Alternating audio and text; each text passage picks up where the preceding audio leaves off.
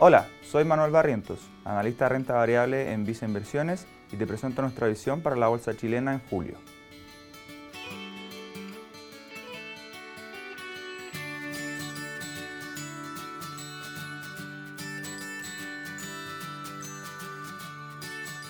Junio fue un mes bastante negativo para las acciones chilenas, donde el IPSA corrigió 18% en dólares, registrando su mayor corrección mensual desde inicios de la pandemia. Lo anterior se dio en un contexto regional donde todos los mercados latinoamericanos corrigieron de forma importante. Dentro de las razones destaca principalmente el deterioro observado en precios de materias primas, donde por ejemplo el cobre cayó un 14% en junio, bajando a niveles inferiores a 4 dólares por libra por primera vez desde inicios de 2021. Asimismo, se vieron correcciones importantes en el petróleo, hierro y en la mayoría de las materias primas relevantes para la región.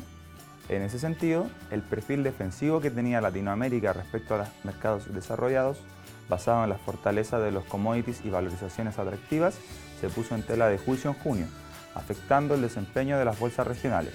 A nivel particular, los datos en China, país que representa más de la mitad de la demanda mundial de cobre y hierro, han sido más bien mixtos, dado que por un lado se han hecho anuncios relevantes en materia de flexibilización de restricciones a la movilidad y se han confirmado las expectativas de crecimiento. Sin embargo, se ha visto un deterioro en la parte real, considerando anuncios de recorte de producción de industrias clave como en la del acero, lo que en parte también da cuenta de un contexto de incertidumbre respecto a una potencial recesión global, liderada por Estados Unidos.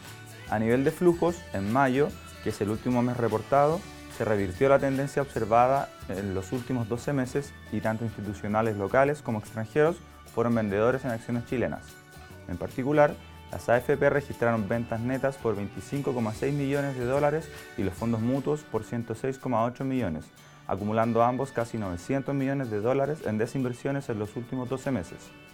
En mayo se observó una tendencia clara en torno a toma de utilidad en acciones con buen retorno de corto plazo, como SQM y Vapores, en tanto, inversionistas extranjeros registraron ventas netas por 27 millones de dólares en mayo, luego de registrar 1.9 billones de dólares en compras netas en los últimos 12 meses.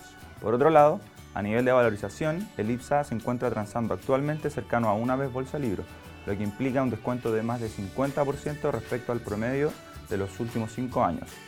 Creemos que no existen muchos catalizadores para que esta tendencia cambie en el corto plazo, considerando la agenda de reformas que está implementando el gobierno. La incertidumbre respecto al resultado eh, del plebiscito de salida en septiembre y la poca actividad de institucionales en el mercado, lo que hace que sigamos viendo fuertes descuentos en valorización. En junio actualizamos nuestra cobertura de BCI, Quiñenco y Cencosud.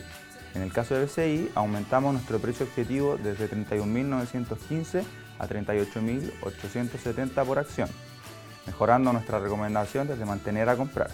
Destacamos a BCI como el banco más atractivo a nivel de valorización relativa, considerando que, en nuestra opinión, Banco de Chile y Santander tienen menos espacio de upside a los niveles actuales, además de que BCI se encuentra bien posicionado para enfrentar un potencial deterioro de la economía en el segundo semestre, a través de un alto nivel de cobertura de provisiones y al tener el segundo nivel de morosidad más bajo dentro de los bancos bajo cobertura.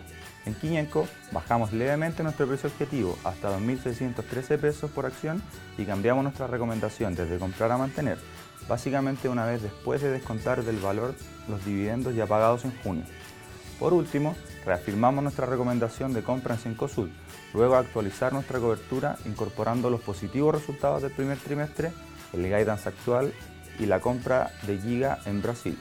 Adicionalmente, hicimos una sensibilización del valor incremental que podría significar la adquisición del 67% de The Fresh Market en los Estados Unidos, donde según nuestras estimaciones, esta compra podría aportar un 5% en nuestro escenario base, pero podría llegar a ser hasta 20% de mayor valor dependiendo de los márgenes y el crecimiento en tiendas a futuro.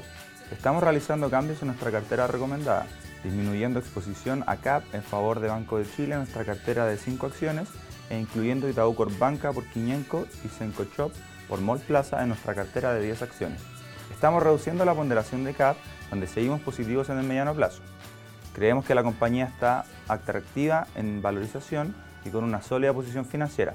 Sin embargo, la incertidumbre sobre una potencial recesión global nos hace querer rebalancear riesgos, entendiendo que CAP nos deja expuestos a una mayor volatilidad y potenciales sobre reacciones de corto plazo. Asimismo, estamos reincorporando Banco de Chile en búsqueda de un mayor alineamiento al benchmark, en un contexto de mayor incertidumbre. Por otro lado, estamos incorporando Itaú Banca en reemplazo de Quiñenco, destacando su atractiva valorización, recuperación en resultados y además considerando que a mediados de julio se termina la incertidumbre relacionada a la salida del Corp Group Banking ligado a Álvaro Sayé. Por último, estamos incorporando Cinco Shop en reemplazo de Molplaza, donde si bien ambas compañías transan con múltiples similares, Cinco Shop presentaría más del doble de volumen transado, lo que creemos justifica una preferencia en el contexto actual. Finalmente, si quieres saber más sobre nuestras recomendaciones, te invitamos a suscribirte a Invertir es Simple by Visa Inversiones en Spotify y YouTube. Prefiere nuestras plataformas digitales y canales remotos para invertir. Hazlo desde viceinversiones.cl, desde la app Banco Vice o contacta directamente a tu ejecutivo de inversión.